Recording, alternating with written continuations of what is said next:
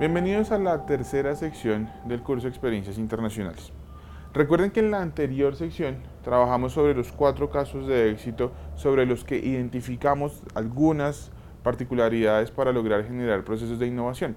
Revisamos el caso en salud de República Checa, revisamos el caso empresarial de Canadá, revisamos el caso sectorial de asesoría por parte del gobierno de Taiwán y finalmente revisamos el caso de capacitación que hace el gobierno finlandés.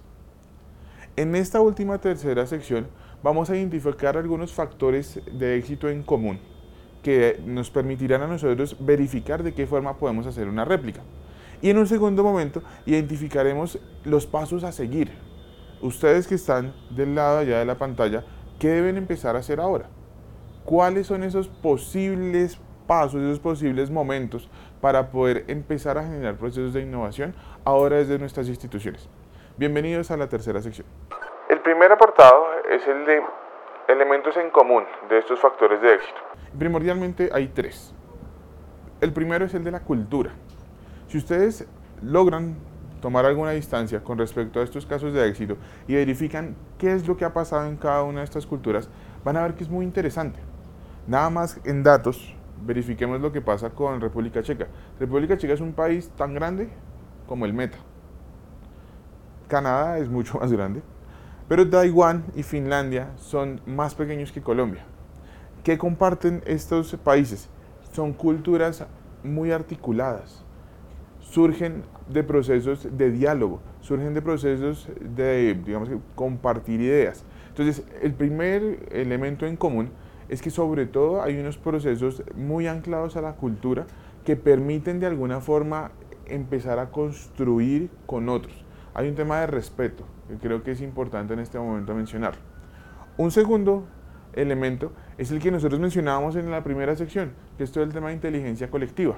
Entonces, si ustedes logran identificar, ninguna de estas instituciones trabaja sola. Todos de alguna forma trabajan de una forma articulada y de una forma colaborativa.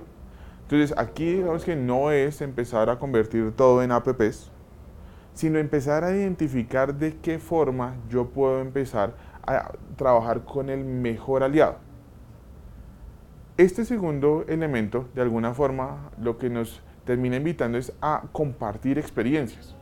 En el primer, la primera sección se los mencionaba. Claro, es muy importante lo que se está haciendo en este momento desde el distrito.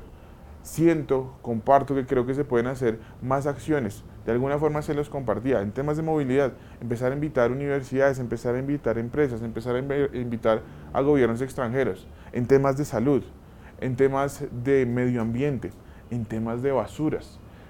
Creo que hay unas experiencias muy valiosas que vale la pena de alguna forma fortalecer y de alguna forma robustecer.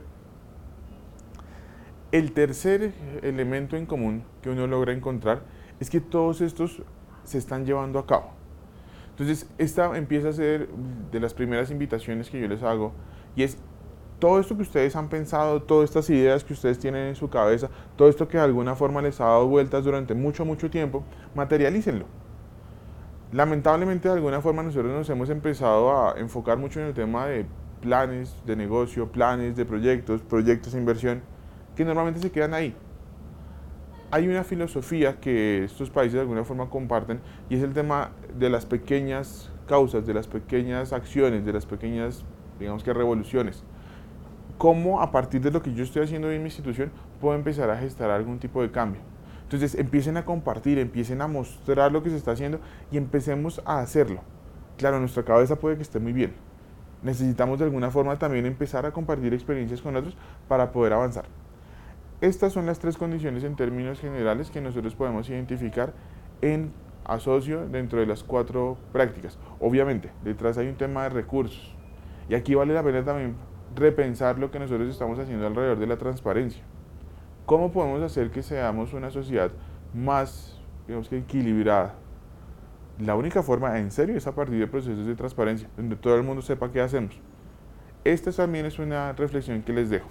Entonces, ya hemos logrado identificar estas acciones, de alguna forma, cómo estas acciones no, tienen unos tres elementos por cada uno de sus marcos de interpretación que nos permiten entender cómo se desarrolla.